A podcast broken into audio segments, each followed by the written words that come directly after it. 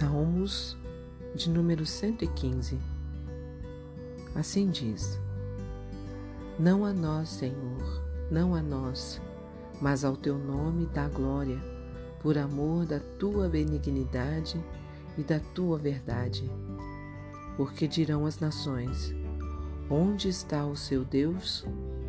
Mas o nosso Deus está nos céus e faz tudo o que lhe apraz. Os ídolos deles são prata e ouro, obra das mãos dos homens. Tem boca, mas não falam. Tem olhos, mas não veem. Tem ouvidos e não ouvem. Nariz tem, mas não cheiram. Tem mãos, mas não apalpam. Tem pés, mas não andam. Nem som algum sai da sua garganta tornem-se semelhantes a eles os que os fazem e todos os que neles confiam.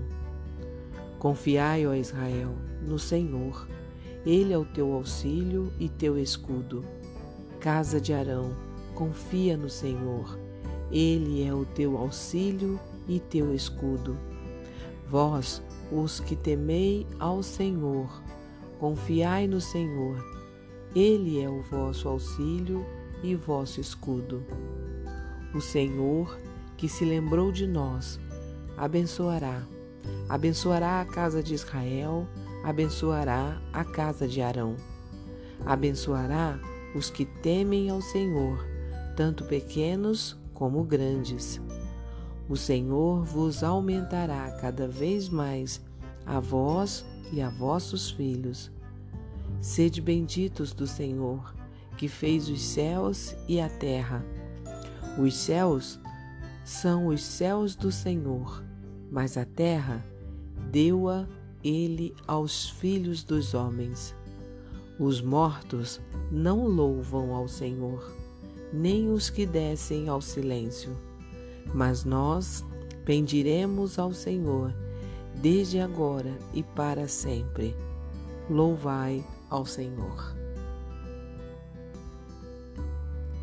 Eu sou Ruth Maciel e quero ler para você uma mensagem do presente diário. O título de hoje é Ídolos. No capítulo 20 do livro de Êxodo, Deus ordena: Não curvarás diante das imagens esculpidas, nem as cultuarás, pois eu, o Senhor teu Deus, sou Deus zeloso. O salmista louva e exalta ao Deus verdadeiro, afirmando que é um privilégio conhecê-lo e louvá-lo, e incentiva o povo a confiar nele. Outras nações adoram ídolos, mas eles são totalmente diferentes do Senhor, pessoal, que realmente se importa e capaz de ouvir e dar atenção às pessoas e com o qual podemos nos relacionar. Mas o que vem a ser um ídolo? Ao jogar essa palavra no Google, encontramos a seguinte definição: imagem que representa uma divindade e que se adora como se fosse a própria divindade. 2.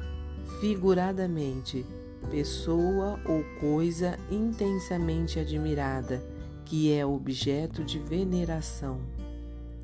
Nos Dez Mandamentos, Deus condena tanto a adoração a ídolos quanto a confecção de imagens para a adoração a Ele mesmo, já que nada na criação se compara a Deus.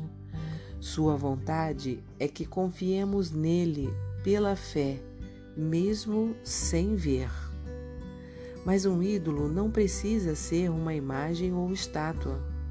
Pode ser qualquer coisa que receba mais atenção nossa do que Deus. O celular, por exemplo, pode ser um ídolo.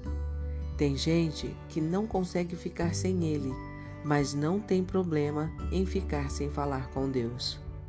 Ou pode ser uma pessoa querida, como um cônjuge, uma namorada, um filho, quando ela é mais importante do que Deus. Até sua própria imagem pode ser um ídolo, caso sua aparência seja sua principal preocupação.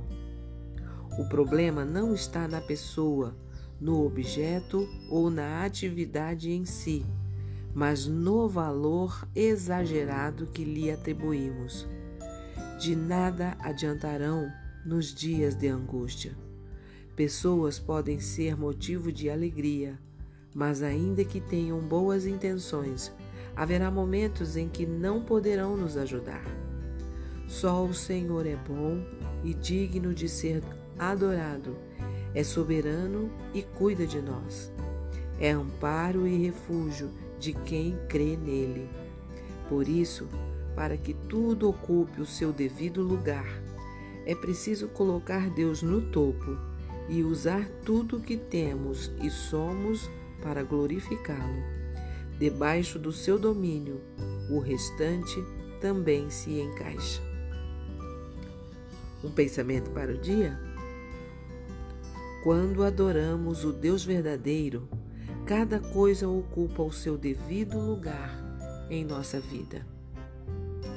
Se você gostou, compartilhe com outras pessoas, porque a palavra de Deus nunca volta vazia. Tenha um bom dia. Fique na paz do Senhor.